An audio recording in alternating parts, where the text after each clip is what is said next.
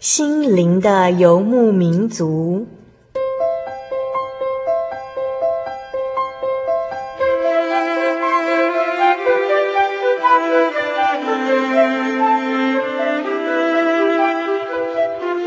在这个谁都不管谁的后现代社会里，每个人的心灵都是游牧民族。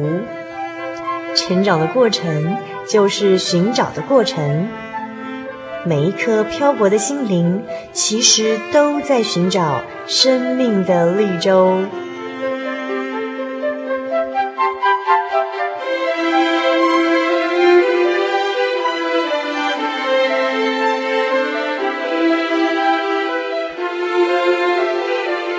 本节目由真耶稣教会台湾总会制作，欢迎收听。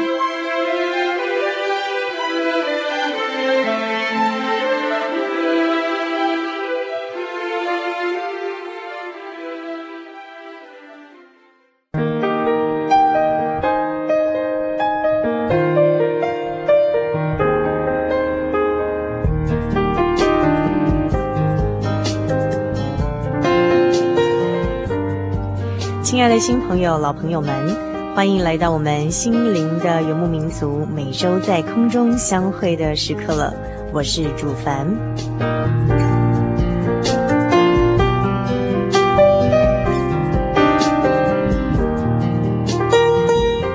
时间过得好快哦，马上的新的一年就要来了。在这个二零零三年岁末年终的时刻。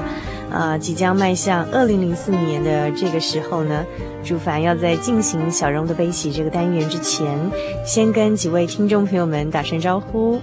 那么第一位是丽珠来信表示哦，听到前几集红的明传道夫妇的见证，非常的感动，所以呢，我们会赠送这两集的节目卡带给丽珠作为纪念哦。希望丽珠多多来信给我们节目意见，让我们未来所做的节目能够更贴近您的心灵。另外有几位在狱中服刑的朋友，包括德明、月红、文吉，我将在下周呢，也就是二零零四年的第一个心灵的游牧民族节目中，赠送给你们一个小小的礼物，请密切期待我们下个星期的节目哦。另外呀，我在这边先回应文集，非常谢谢您寄来的这个圣诞卡片哦，收到你的祝福，我们好高兴，好高兴哦。不过呢，在这边也要提供您一点关于主耶稣降生的探讨，就是呢，主耶稣啊，绝对不是在十二月二十五号这一天降生的，因为根据圣经上路加福音第二章第八节的记载，这一天呢，在伯利恒之野地里有牧羊的人，夜间按着金刺看守羊群。所以呢，有这个牧羊人哦，在牧羊，所以不太可能是什么下雪或者是在很冷的冬天。那么为什么啊，今天这么多的人都以为这个十二月二十五号是主耶稣这个降生的圣诞节，并且去庆祝他呢？嗯、其实啊，圣经中完全没有记载主耶稣降生的确切日期。耶稣在世的时候呢，也从来没有劝诫门徒要纪念他的生日。倒是一再的提醒啊，要纪念他的死。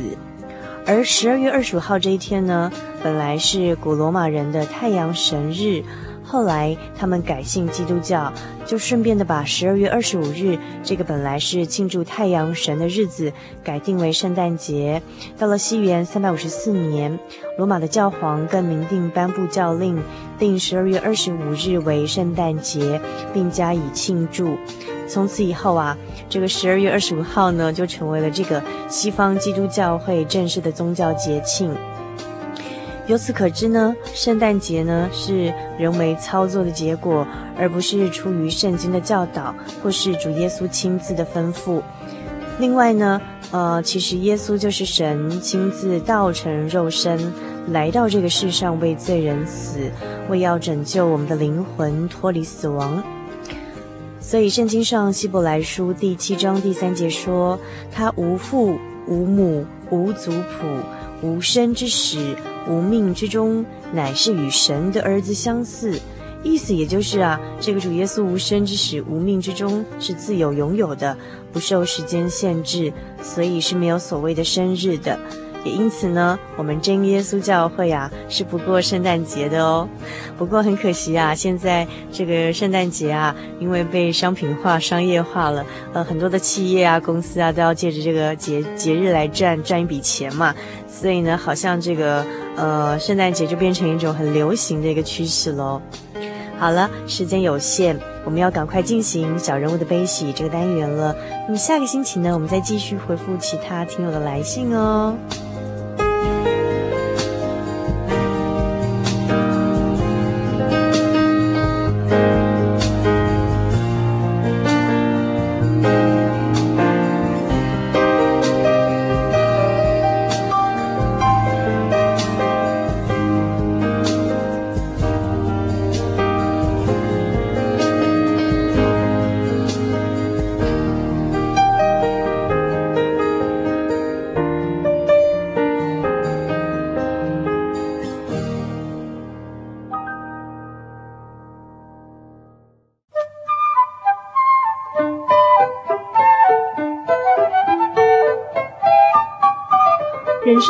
上不断上演着不同的戏码，小人物的悲喜，没有镁光灯的围绕，也没有众人的注意，但他们用尽心力演出自己。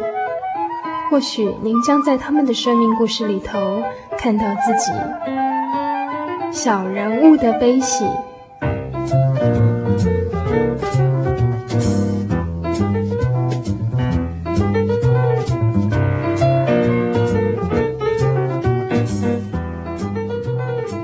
心灵的游牧民族，在空中的朋友，大家好，我是主凡。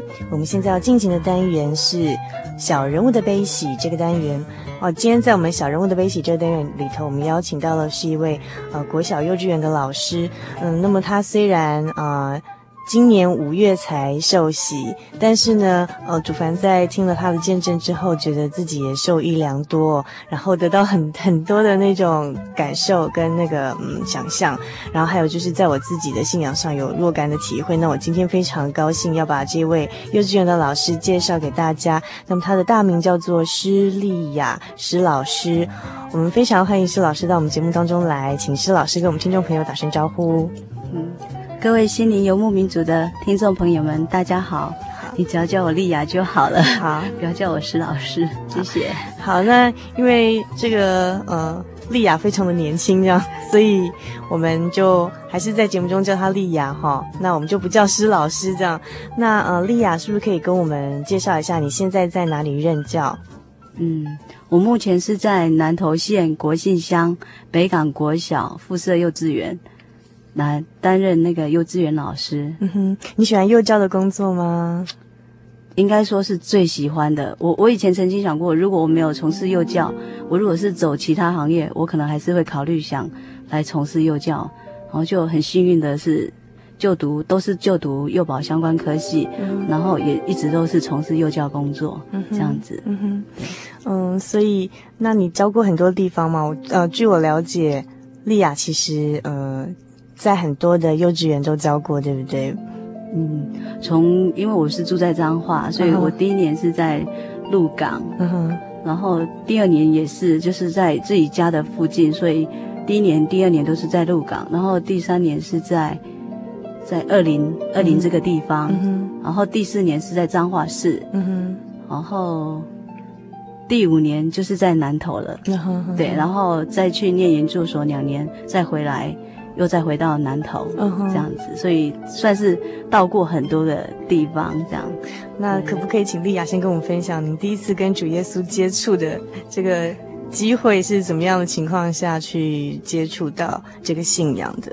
其实，我觉得每次要跟人家分享这个这个话题，我都会觉得觉得自己很丢脸。啊，为什么？觉得自己很尴尬，觉得自己很不堪，自己怎么那么坏？为什么这样说呢？就是。但是现在想起来，真的还是要感谢神，因为我从来不知道自己有错，嗯哼，不知道自己这么做其实是已经伤害了别人，嗯哼，从来都没有知觉过，嗯哼。那要说起这件丢脸的事情呢，大概就要想起我二十岁的那一年，二十岁的那一年我在新竹师院快要毕业，我那时候念幼师科快要毕业，毕业的时候发生的一件事情。那刚去读师院的时候，就是学妹们大家都有认识学长，然后就是大家认识一群朋友。那我的学长呢，他是一个一个沉默寡言的人，他是一个很安静的人。然后虽然他话很少，可是我们却是很有话聊，然后相处的也很愉快这样子。那可是就是过了一年半左右，有一次啊，我们就为了一件小事情啊，哦，我就开始无理取闹啊，就是在一些意见上的的不同，每个人想法不同上，我我就开始无理取闹。我觉得他的想法跟我的想法，我会认为他不尊重我的感受，或者是他他也没有去表达他的感受，他就是。静静的这样子，他的个性都是这样。这是我现在才知道，他真的是一个个性安静的人。然后，我我我就误解他不尊重我，然后我就口无遮拦的把他骂了一一顿。然后把他骂完之后，我心里还很高兴，说你会开口跟我说抱歉，就是有一个期许这样子。可是呢，这样子的期许并没有实现，然后我开始生闷气。然后在那一次的吵架当中。我记得我曾经，我就问过他一个问题，我就问他说：“哎，你除了跟你的妈妈说过最多的话之外，谁是第二个人？”然后他就说：“是我姐姐。”我心里就觉得，可能是希望自己是第二个这样子，然后就有那种占有欲，希望他说是我这样子。虽然我没有口头说，可是我觉得潜意识里面应该是这样子想。嗯哼对。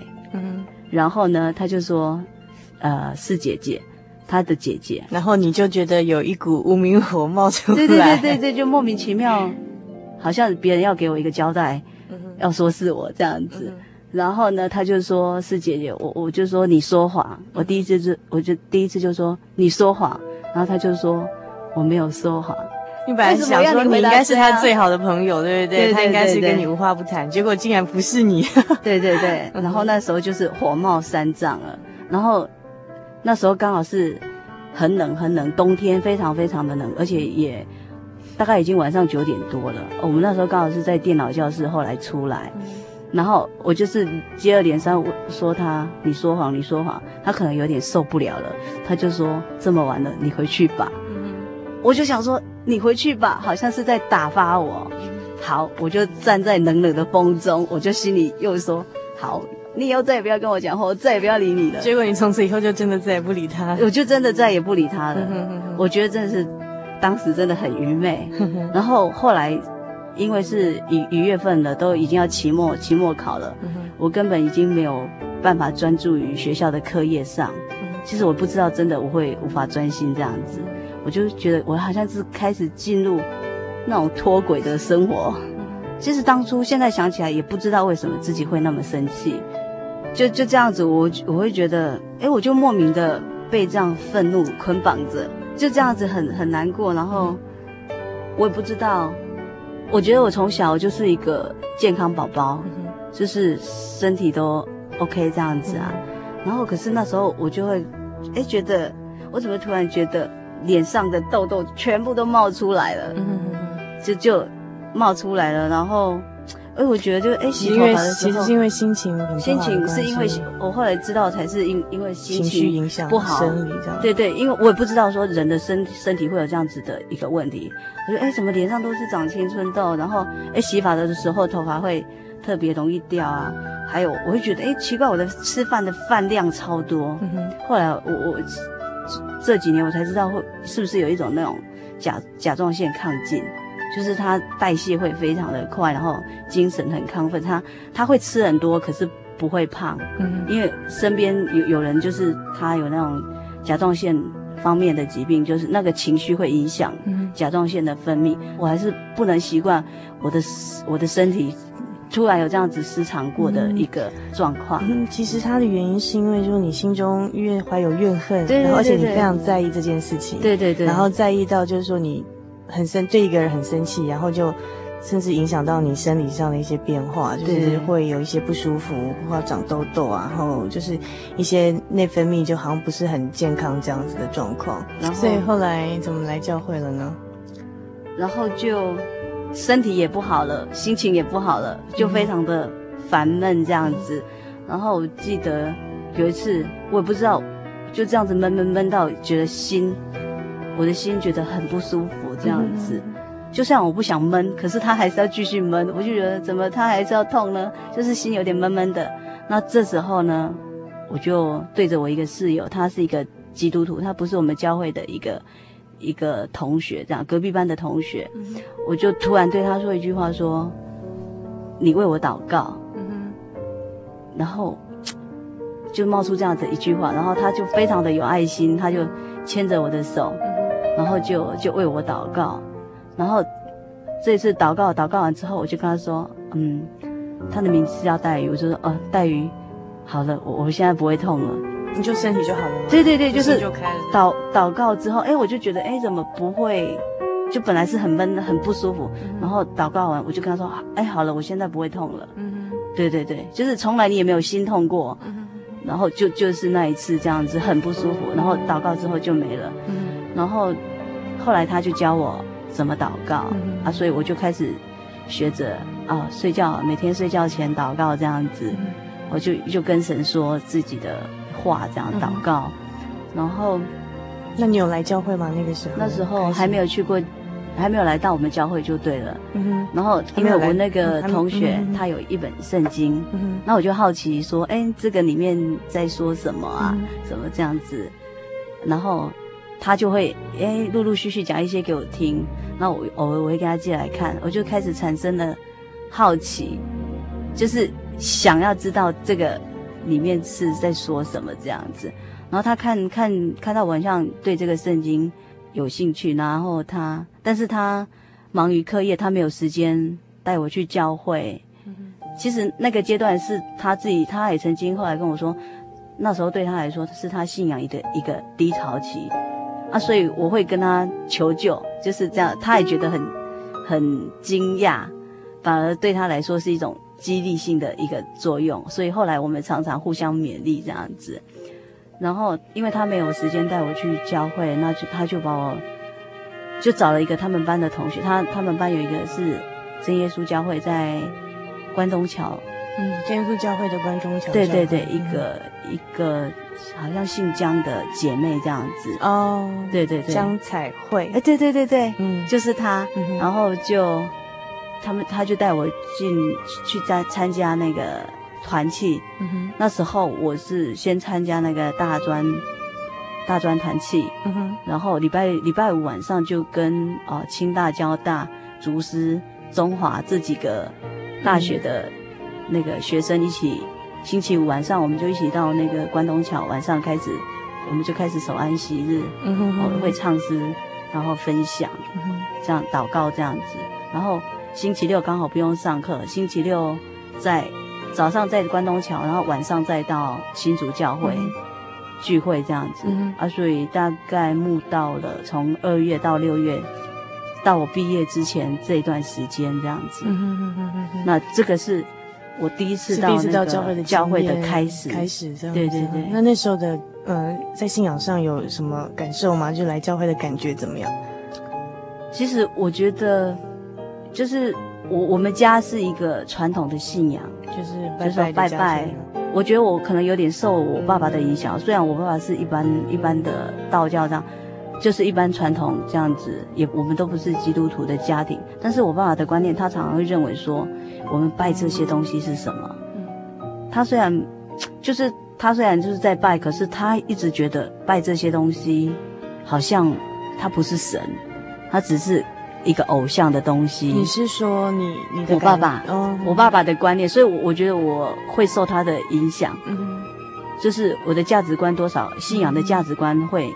会觉得对啊，我爸爸说的这样子的话，我会去思考说我们拜的是什么？嗯嗯嗯，对对对，是木木头雕刻的。对对，是木头，对对。然后后来我会提到我一次翘课回家的事情，嗯、然后我爸爸载着我，他就跟我说：“哎，你现在去那个教会哈？”嗯，我说：“对啊，因为我我心里是担心他不让我去，嗯、可是他只告诉我两句话，嗯、他只告诉我说，第一个。”我不管你信什么，你要知道他的真理是什么。嗯哼哼哼。你要知道你在信仰是你你在信什么。嗯哼。第二个，不能迷信。嗯哼哼哼。我心里真是非常的高兴，因为我爸爸虽然我爸爸已经离世了，嗯、但是我觉得他对我的影响很大。然后他只不过是一个乡下人，嗯哼，就是一一个乡下人那，可是他说的话却让我觉得非常的，就是有智慧。对，我们在追求一个信仰，就是我要知道我在信什么，嗯，然后不能迷信。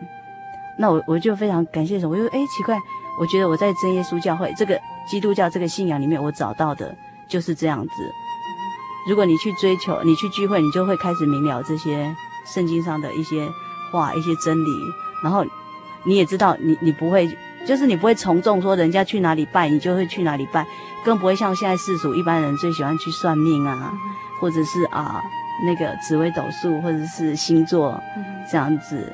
就是你不会受那个圈套这样子，我我会觉得我们的我们人的生命是这样子在在这样算嘛，所以会觉得这个信仰可以跟我原有的一些认知背景是不会有很大的冲突的，而且我会认为真的是神他应该是无所不在的，就是说你要拜这个神不用来到。一个庙的前面，或者是它有一个形象，让你看得到，这样子拜才有效。那时候是我我自己小时候的一个一个想法。我记得我高三的时候有一次，就是高三要准备升学考试，后来我就很顺利，我还是考上了。嗯，但是我我印象深刻，就是当我知道我上榜的那一天，我却是兴奋的，我站在那个宿舍的阳台上。然后我望着星空，我望着星空，很喜悦的喜悦的微笑。我我觉得我好想去去感谢，就是我们常常会说中国人说谢天，就是哎，我我就觉得天上应该是有一个神，然后他就是在，他就是无所不在。然后我在这个城市的一个小小角落里，他可以感受到我在跟他说声谢谢。那时候是你几岁的时候？大概十八岁。考完那个升学考试的时候，对对对对对，那时候跟你刚刚讲了二十岁来教会，就是是更早之前的经验了嘛。所以我现在对对对，那时候就好像感受到说，哎，这宇宙中有明明就有一个神，而且那个神不是被固定在那里，哦，是无所不在的神。对对，所以虽然尽管我之前就是哦家里拜拜，我甚至还妈妈要拜拜都是我帮她煮帮她准备，嗯，所以。会突然从原有的那种传统信仰跳到这里，突然那一天就是你自己觉得蛮蛮蛮奇妙的，对对对对。就说你考上那天，你就看着星空，觉得好像宇宙中有个神，神这个神他好像看到你，他他是无所不在的神在帮助你这样。对，对对。但是真的到教会却是两三年之后的事了。对对对。所以果然我心中，我我觉得神应该是这样，后来真的是找到了。嗯哼哼哼对，然后所以你后来来到教会，然后你认识到，确实读圣经，知道这这宇宙万物中确实有一位真神，才开始了解说，我想的那个就是真的是，原来就是真的有这样一位神。对对对对对对。嗯、然后，所以这样子很快，就是我原有的认知，一个单纯的，一个一个想法，应该是这样的，嗯、应该是这样的，好像感受到那种，啊，终于找到了，嗯、而且找到是从你原有的生长背景那些当中。找不到的，而且就跟你以前的传统拜偶像的那种经验是完全完全不一样的，嗯、对对，而且更重要的就是，在我那时候，我觉得我伤害学长，然后之后身心不快乐的时候，嗯、就是因为这样子祷告，然后我也不知道我为什么会说，请你为我祷告，那真的是，我觉得那一句话是我说出来的吗？嗯，就是很惊讶，说，哎，我怎么会转转的？那突然请室友帮你祷告，这样对，所以当时我有一个室友，他是那个佛教徒。嗯、其实那时候我我很难过的时候，我也真的是就是拿起大悲咒，嗯哼，然后还请他说，啊，那你教我这个怎么念呢？啊？嗯哼，那我就觉得这样子念，念一念，我觉得好像也没有效。嗯、然后你常常一个人的时候，你就觉得会觉得哎什么 好无助哦。然后那时候就是你只能承受自己的痛苦。可是我觉得就是还是没办法，所以那种很忧郁的情绪就是一直持续的一段时间这样子，对。然后是后来哦，后来到了关东桥去聚会，开始学会祷告，也才发现说，你也没有刻意去告诉自己说，啊，就是会去劝告自己，你你只有尽管在神面前说，我现在就是很不舒服，我不知道为什么我这么愤怒，我也不希望我这样子。就是你你就会觉得你自己失控，可是你不想那种失控的感觉，甚至你想说，可是我并没有这么想要讨厌他啊。然后我觉得会更紧张的是，就是应该伴随而来的那种生理的不规律。嗯，就算我心灵已经稍微知道说我错了，可是后来我又不无法调试那种生理上的嗯一个、嗯、一个不舒服的影响，这样子、嗯、就是这样一个感觉。嗯哼哼，对。Thank you.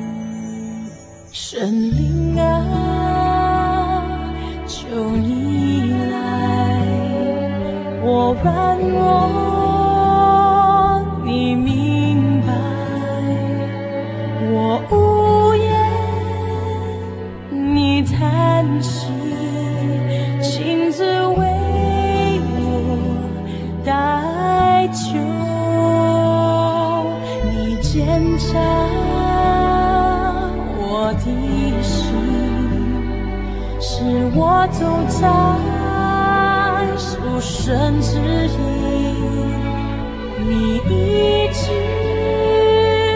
我的，是我生命。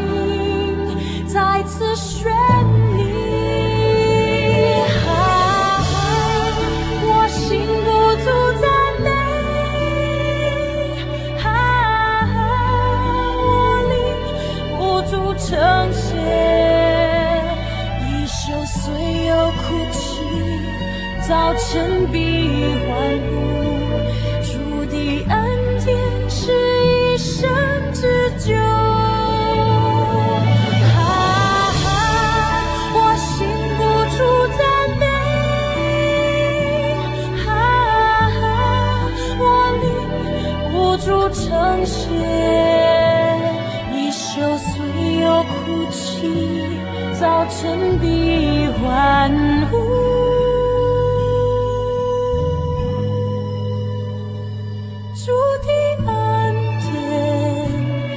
还是一瞬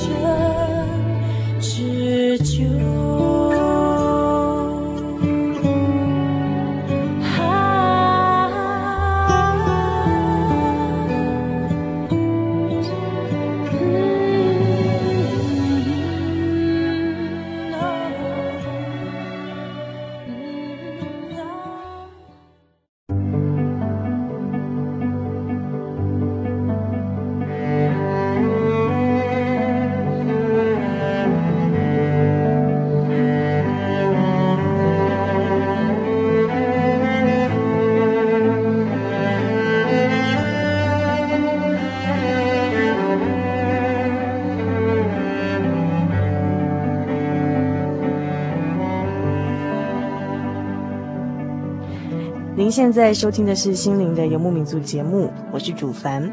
我们现在进行的是小人物的悲喜这个单元。今天我们在这个单元里头邀请到的是从南投国姓乡的某国小来的施丽雅施老师，我们都叫她丽雅哦。到我们节目当中跟我们分享说，呃，她这个信主的一个经过。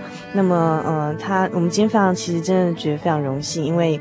嗯，丽雅跟我们说，她上我们节目之前，她从来没有跟任何人分享过她这一路走来心路历程，这个信仰上很多那种体会跟感受。然后，所以是第一次原因呈现在我们听众朋友面前。然后，所以我们是很高兴，第一个当不只是呈现给我们听众朋友，也很高兴当丽雅的听众朋友。然后，我们一起来感受你在信仰还有在你生命中成长历程中的这些点点滴滴的感受，这样。刚丽雅跟我们分享到，是说她在十八岁升学考试的那个过关的那那一刹那，放榜的一刹那，她感觉到望着星空，感觉到有一个宇宙的主宰，一个全能的神，然后他是无所不在的神，然后这个神帮助他，但是要到两年后，然后他那时候因为啊跟一个学长有有些不愉快，然后造成自己身心上不太平安，然后所以他后来也是在同学带领下来到了真耶稣教会，找到了神。然后那时候他觉得非常奇妙，说：“诶，怎么跟他十八岁那年，他看着星空，体会到那种宇宙那种唯一主宰那个神的那种无所不在神的。”感受哦，然后竟然在二十岁的时候，在教会里头，在圣经里面翻阅，哎，怎么就是我那时候体会到那神是是就是这个神？但是虽然说在那时候找到了神，可是呢，嗯、可是呢，毕业之后呢，又当个流浪的小孩。那后来的情况是怎么发展？是不是请莉亚继续跟我们分享？就是我觉得自己很现实，从神这里得到安慰之后，就毕业就离开教会了。然后毕业之后就是要踏入社会工作，这时候就会为了生活的柴米油盐烦恼这样子，只有想到说，对，第一个就是要找工作，所以就不会把聚会这件事情看重，然后觉得自己已经平安了，就就就算了，就就会离开。其实也知道这个信仰对我来说是很好很重要的事情，但是我会觉得自己一个人去聚会好孤单哦，我每次都看着人家全家人。全家人，然后就会自己感到很挫折，觉得自己要走这一条路，又觉得好孤单，又很无力。那不然，啊，不然我也不要走了，就是就不要走了这样子。那曾经也就是邀请我姐姐啊，我我堂妹，就是邀他们去聚会，可是他们都各自聚会陪我过一次而已，然后就就没有再来了。那这一条长远之路。谁陪我走呢？嗯、我常常跟神说：“谁陪我走呢？”所以，当有时候我鼓起勇气的时候，我我要去聚会，在路途中，我都会跟神祷告，求他吸引我。嗯，因为我我没有办法。自己要告诉自己，我要坐在那里，嗯、但是我是很想去，但是我就觉得好孤单，可能又很孤单啊，觉得比较害羞，很没面子，总是觉得人家都是一家人，我好孤单哦。因为你是一个人来，这样子。对对对对，可是又好喜欢哦，又好想来，嗯、就是又期待又怕受伤害，所以说，嗯，有大概在有一段时间，就是那时候已经进入职场，在很多的学校，就是不同每年在不同学校教过嘛。对对对，对，但是可是你虽然说因为害羞，可是又很想去教会，又不敢去教会，但是其实心中还是。有神，而且其实你还是有在保持祷告的习惯，对不对？对，因为我自从那时候接触这个信仰，我我才知道真的祷告的功效多大。嗯、当但是我当初不知道祷告的功效到底有多大，嗯、只是啊，你去听到有听听到这样子的一个讯息，说啊，祷告中可以得到什么样怎么样，然后可以得到力量，所以我就只是单纯的。祷告，结果就发现有体验，对不对？对对对。好吧，你跟我们分享一下，你这几年大概有几年时间比较少来教会的？大概有四五年。四五年，对对。那四五年，好，像是四五年期间哦，你怎么样？虽然虽然在流浪，没有来教会，但是你怎么样透过祷告？然后还有就是你感受到，就是说其实祷告真的有力量的。其实我觉得有些具体的例子吧。表面上我会觉得，哎，我怎么变得这么软弱？什么事情都要祷告。嗯。但是实际上。并不是自己软弱，而是你开始知道神这里可以加添给你什么。其实你本来不知道，但是是借由祷告，嗯哼，才知道答案。譬如说，那我我在这里就分享一个我工作上的见证好了，嗯哼，因为这个可能就是比较具体，比较容易陈述这样子。嗯哼，那我我觉得我很喜欢我的幼那个幼教工作，但是一般的那个幼稚园教那个工作是。就是很辛苦，一般同学像我同学他们在私立幼稚园，就是工作很累，然后可能薪水又没有没有成正比这样子，然后压力也很大这样子。那我那时候其实也也不怕苦，我只是想说我有工作做就好这样子，就是一个单纯的。我觉得我从事幼教的工作，就是因为我喜欢小朋友，然后我觉得小朋友很单纯，然后我喜欢那种很单纯，然后跟小朋友。互动的那种快乐，那种教学上的快乐，所以也没有没有想说那种长远的生涯规划。之前代课都是不稳定的，就是我会觉得，就算这些这些啊校长或是园长，他觉得你表现得很好啊，很很优秀，可是还是还是要教师甄试，或是没有这个缺，我就没有办法继续待下去了。所以未来的路你还是要自己走就对了。那。这时候，我觉得真的是很感谢神，继续祷告。那一方面也是借着姐姐一起催促我去做教师真是这样的一个工作，所以我你有个很关心你的姐姐。对对对对对，真的很很感谢她陪我。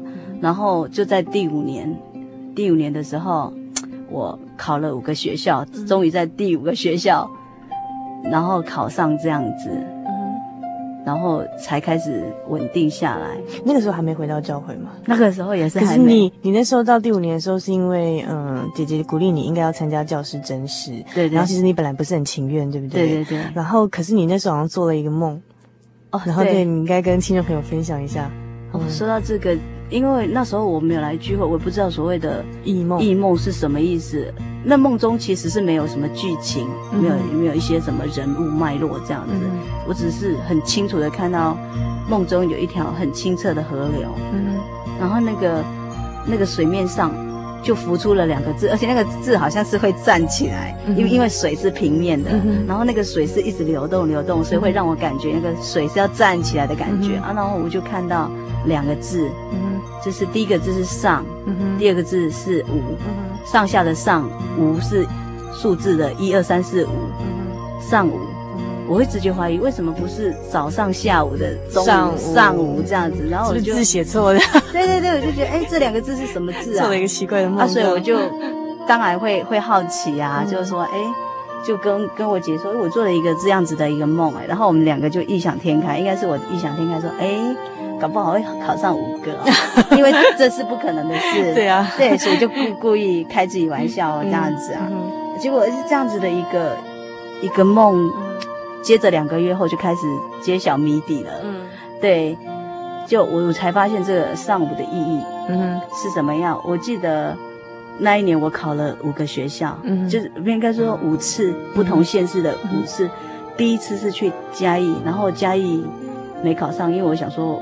就是当暖身这样子，嗯，第二次又跟跟一些同学去考，浩浩荡荡的上去，全部全部那个 败兴而归这样，哦、又失败了。然后我就想，哎，没有关系，反正我只是暖身就好了。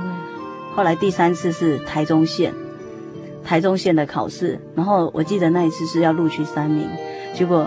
放榜成绩寄来，我居然是第四名，嗯，真是晴天霹雳。对对对对，就是你要差就差很多，不然就不要差。嗯，对对对，就是给人家差一名这样子，怎么会这样？谁在捉弄我这样子？对，然后刚好其中有一个我认识的朋友他考上，然后我就打电话去想要知道，哎，到底那个这些成绩的一些状况这样子啊，因为他有考上嘛，然后我顺便跟他先跟他恭喜这样子。然后看看自己被取第一名有没有机会再上这样，嗯、结果是根本不可能，不会有人放弃的。嗯、然后挂完了电话之后，我就很难过的哭了。嗯，其实我我难过的哭的原因不是说我我我落榜，嗯哼，因为我觉得除非你你很认真，你可能会会有更大的期许。但是我我只是觉得怀疑为什么差差一名这样子，嗯、然后我会联想到过去也常发生同样的状况。只是这一次只有差一名，让我很很遗憾，遗不是遗憾，是疑惑，疑惑是谁？然后那时候我就挂完电话就开始哭，然后我就就就开始，你不敢说是谁，你就说神，你为什么要这样捉弄我？要么就差多一点。我我我那时候还没有说直接说是神，嗯哼，因为我觉得那时候我根本没有来聚会，嗯，这个就是说我我不会去埋怨，就是说。对神的认识还不够，所以我不会直觉想到是神。嗯，但是我开始又又疑惑是谁？是谁？然后我会觉得，我挂完电话我在哭的时候，我会感觉到背后，嗯哼，我感觉到我背后谁在偷看我，嗯哼，谁在看我？可是我知道后面没有人，嗯，就是你感觉好像有人在看着你。对，而且我觉得他看我在哭，可是他在笑，嗯，可是后来。我虽然是埋怨，可是我想说，他的笑不是那种取笑，不是嘲笑的笑。就是我会感觉背后好像有一个笑脸，就是一个是笑脸，然后就跟我说：“你不要难过嘛，反正最后的还在后头。”嗯哼，就是我会有很大的一个安慰，说说，哎，奇妙，就是很奇妙，说他好像在安慰我，他在笑，说其实还没，你还没。嗯哼，可是当下的你，你并不会。你只知道难过，但是你又有这样子一个感受，嗯哼。然后这是第三年，不，第三间学校，第三间学校。然后后来之后，我姐姐又打电话跟我说，又有考试的机会了，嗯，我还是不要考。然后那一年外县市比较多，我记得那一年彰化只有一个一个缺，但是我想说，我住在彰化，嗯，我知道机会渺茫，还是报了唯一的一名这样。嗯、可是那一次放榜更是夸张，因为我姐姐打电话来，然后很沉闷的声声音，我我马上就知道成绩又又又那个落榜，可是落榜你就算了哦，这次很夸张的是。又是只差一名，就你这次是第二名。对对对，嗯、就是哎，我就觉得奇怪，只录取一名这样。对对，只录取一名，但是我又第二名，嗯哼，我就觉得超超奇怪的，但是我也习以为常了。我只是想说是谁，还是想说是谁，但是我就是觉得是神，就说哎，到底他有是什么样的一个计划？为什么我会有这样子的一个，嗯哼，一个状况？其实这样的状况也有发生在别人的身上，可是。我却会是想说，思索到说，这文习当中一定有一个神，嗯、还是神？嗯，他好像要给你安排什么？对对对对，到底我要学会什么？嗯、我反而想说，这个过程要我让，因为其实也其实太巧了，你就是说，哎，怎么都是差一名，就是好像要上不上之间，偏可是就是没有，对对，对，好像。好像就是很清楚，要让你知道是有人在安排。对对对对对，就是这个感觉。可是可是不了解为什么要这样安排，这样干嘛要这样捉弄我？所以你你反而不是在。遗憾你没考上，你开始在思索是谁？对对，哎，你想要知道是谁？你那你那你的意思是什么？对对，你让你可以让我的成绩只差一名，那我的未来我要交托给你的。你既然都可以这样，对对对，你就开始，你为什么要这样对我？那你就是要为我负责的那种那种感觉。对对对对，那种感觉。所以那时候一开始有人觉得到底是谁在捉弄我，后来到后来好像是感觉好像是神在帮你安排，而且要告诉你说，可是自己都不知道。对对对，就就是你开始要。想要找找出是谁这样子，嗯、哼哼哼，那更奇妙的其实是在后头。嗯、哼那我就想说啊，就我还是不要再考。我姐姐我就跟她说，你不要再打电话给我，你讲什么都可以，就是不要跟我讲考试这一件事情。嗯。可是她就说这是最后一次，好不好？再试一次就好，嗯、就好，好不好？那个姐姐她就骑着摩托车哦，从台中然后到南投去帮我报名，然后在报名截止那一刻报了名。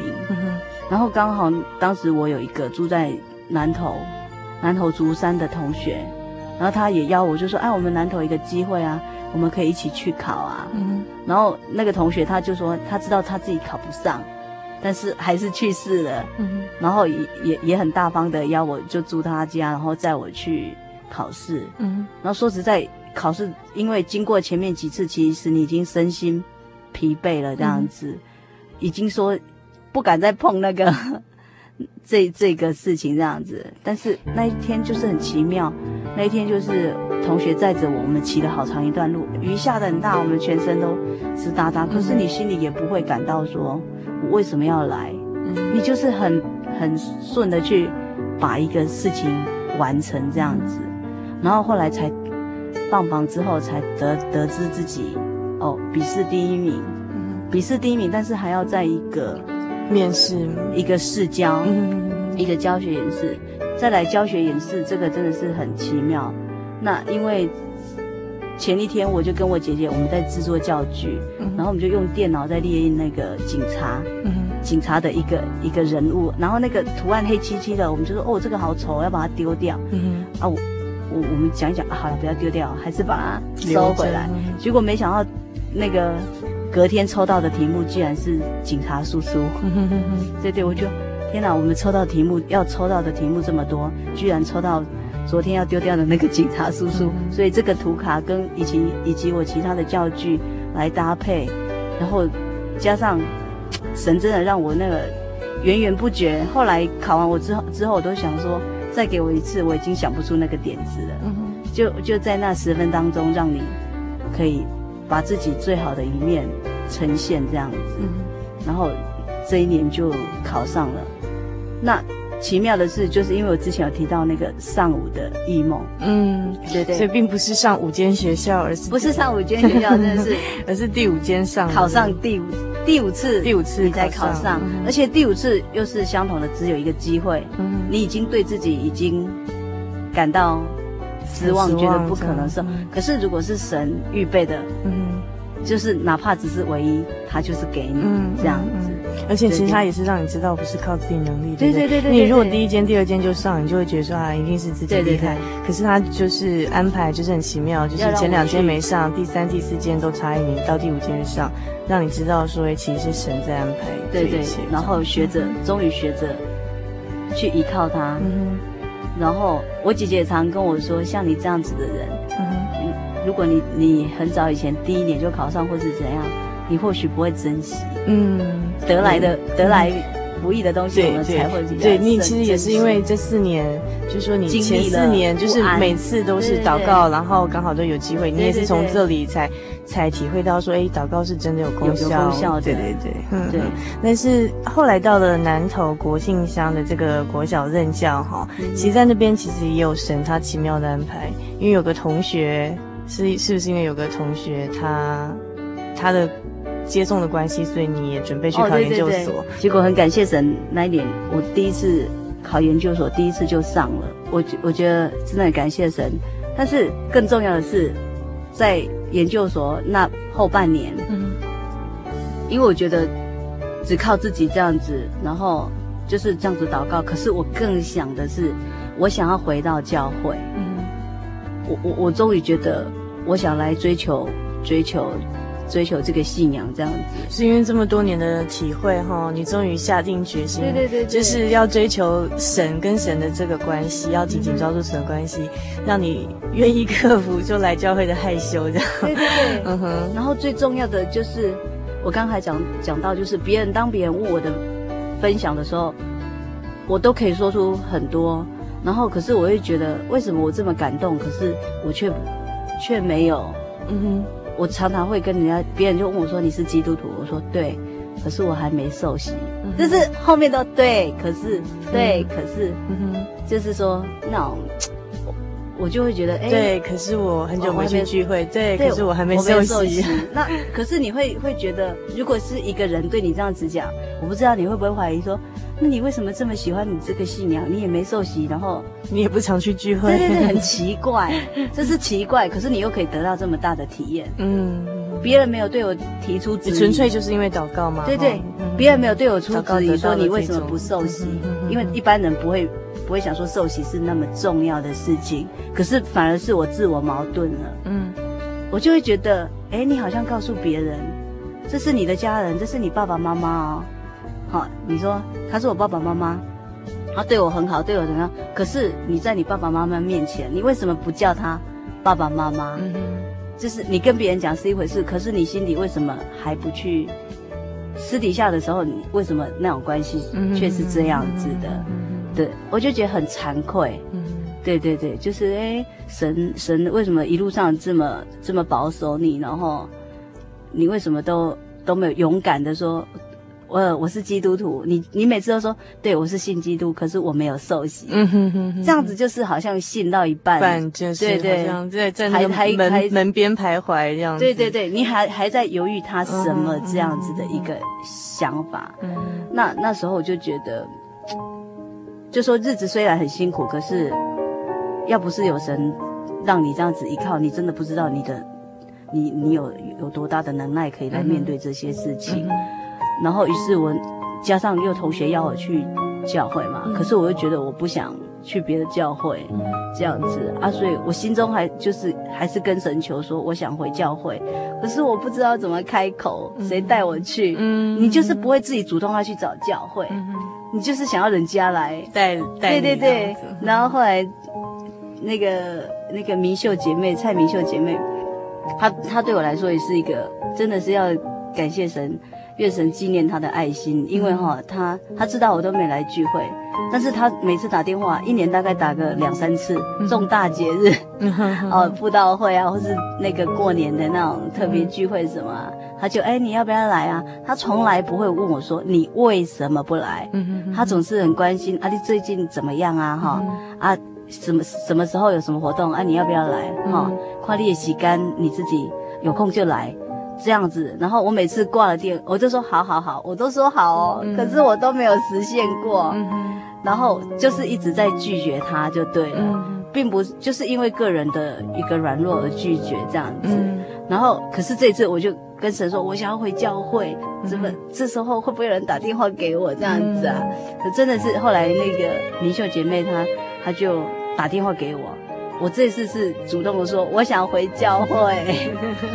你有一种我想回家，嗯，还是家里最好的那种感动。我想回家这样子，然后刚好那时候那个姚希义传道，嗯，他们是在鹿港，然后从鹿港到新竹，嗯，然后因为你那时候刚好在那边论文结快结束了嘛，所以我会觉得哎，都都是同乡，就会觉得比较敢去，对对对对，比较敢去教会这样，感觉会比较亲切这样子。啊，刚好。就是，要那个传道娘，她就是每次礼拜六她都会特别的啊接待我这样子啊，嗯、然后就在后半年我再回到教会，然后虽然那时候课业很忙，可是我去聚会都不会有所影响，嗯哼，不会影响到课业，嗯，好，你从神的话语，然后再去推到自己的工作当中，嗯，你应该怎么办？就是。会从神的话语来来给你一些安慰或是指引，这样子、嗯、让你力上加力，这样子。嗯、啊，所以后后半段后半年就是，也就是在最困苦的当中这样子的祷告，然后再去聚会。嗯哼。所以我觉得最大的一个意义，就是说我再回去读研究所的一个意义，就是神让我面临到我那个论文上的极限。嗯哼。做论文上的极限。然后这样的极限，我会觉得自己在家祷告能是不够的，嗯、我应该来教会，对，来来教会，然后甚至开始探索这个信仰这样子，嗯、因为以前都是在睡眠状态这样子，嗯、所以这个意义，我觉得倒是是最大的意义，而且真的是我内心一直在想的，所以能够再回到教会，我就已经顾不了个人的那种孤单啊、面子问题啊，嗯嗯、对对对，嗯嗯嗯嗯、所以就是。我借着研究所到最后那一个学期写论文的一个压力哈，那其实那几个月压力真的是蛮大的。然后但是，嗯，然后就借由这个压力，就是让你会很想回到好像神的家，就是我的家这种感觉。然后再到了教会，其实，嗯，跟之前反而不同的是，你多拨了时间去教会聚会，但是功课不会完全不会因为这样受影响。有时候我会跟神说。如果我想去聚会，那我我能不能帮助我在什么时间以前完成什么进度？嗯哼。那但是那个进度都都是可能我想放到礼拜六、礼拜天再做的进度。嗯哼。可是却是可以一鼓作气这样子，还是可以顺利的完成。对对对对对。就是觉得哎，若若不是祷告，嗯哼，这哎就是有那个力量可以陪你把它做完。嗯哼。对对对。好，那今天非常谢谢莉亚，她跟我们分享她啊。信主的一个经过，那包括说她十八岁，呃，第一次望着星空，突然感觉到说这宇宙中有个神。到他二十岁之后。到教会找到了这个神，可是后来呢，又流浪了四五年的时间哦。但是在这四五年的时间，虽然没有来教会，但是他持续的透过祷告的方式，然后屡屡的让他每年在不晓得下一年要去哪里工作的情况下，意外的神都帮他安排了很美好的一个工作机会哦。然后到最后，甚至就是神带领他在呃有些安排，让他再去考研究所，然后考上了新竹师院，刚好回到这里，然后因为最后的压力，就是让他。就是说，愿意把之前觉得好像很害羞啊，不敢很想去教会，不敢去教会那种又期待又怕受伤害的心理，能够去克服它，这样，然后最后回到神的殿中，然后发现虽然在这最后几个月写论文的压力中啊，本来应该要。花比较多时间，这个投入在这功课的事情上，但是发现到了这个回来教会守安息日哦，那发现并不会因为说多了这一两天聚会的时间，功课受到影响，反而非常顺利的完成。那我想哈，从这个之后那个嗯，莉亚在今年五月受洗嘛。嗯，你受洗之后的这个体会怎么样？那在我们最后有限的时间，是不是可以跟你，你就说这个你决定信主前后，跟你体会到这份信仰，还有你跟神这个关系哈？你最想跟我们听众朋友分享的是什么？其实我觉得，呃，受洗前后并没有很大的不同，应该是说是一样的平安。嗯哼，因为就是就算我之前都没有受洗。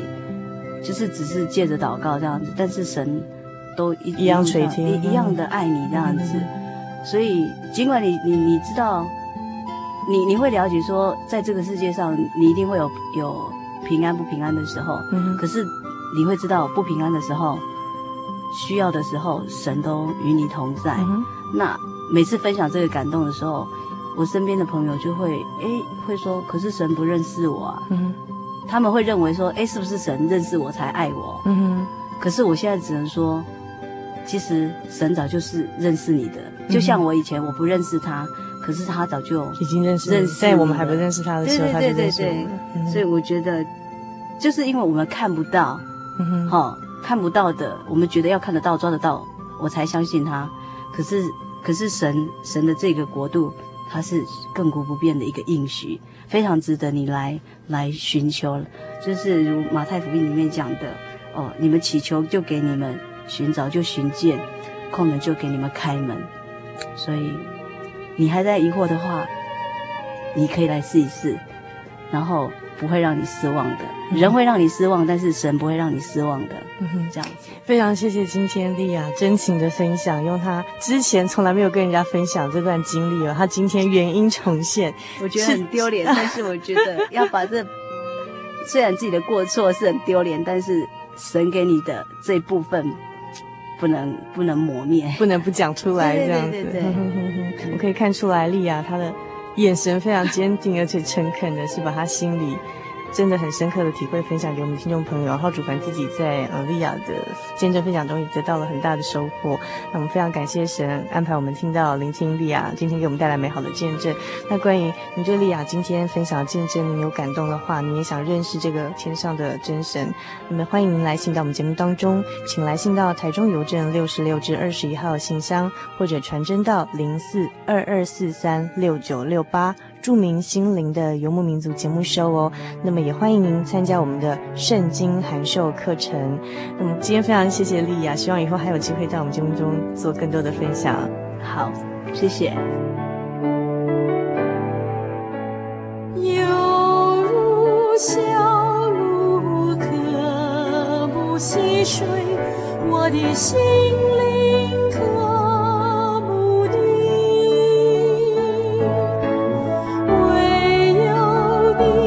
是。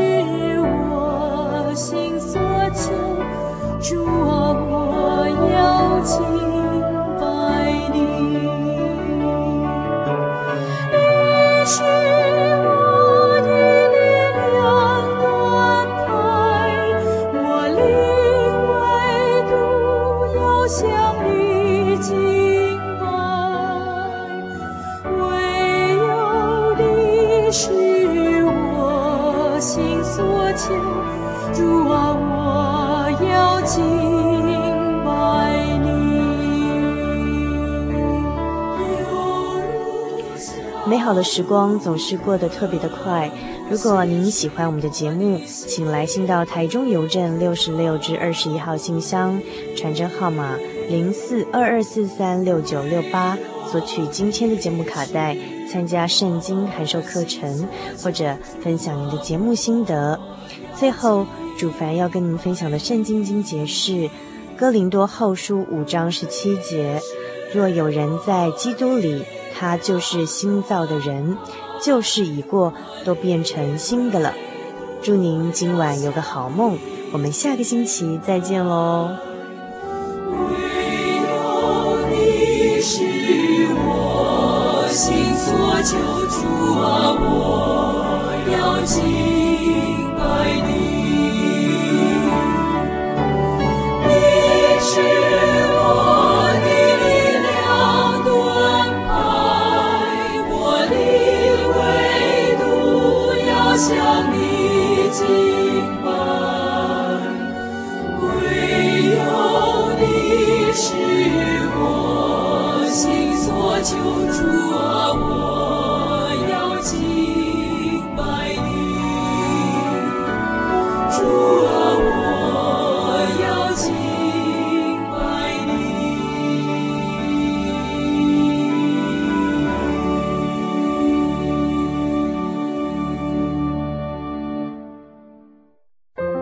圣经的道理好有兴趣哦，可是又不知道怎么入门哎。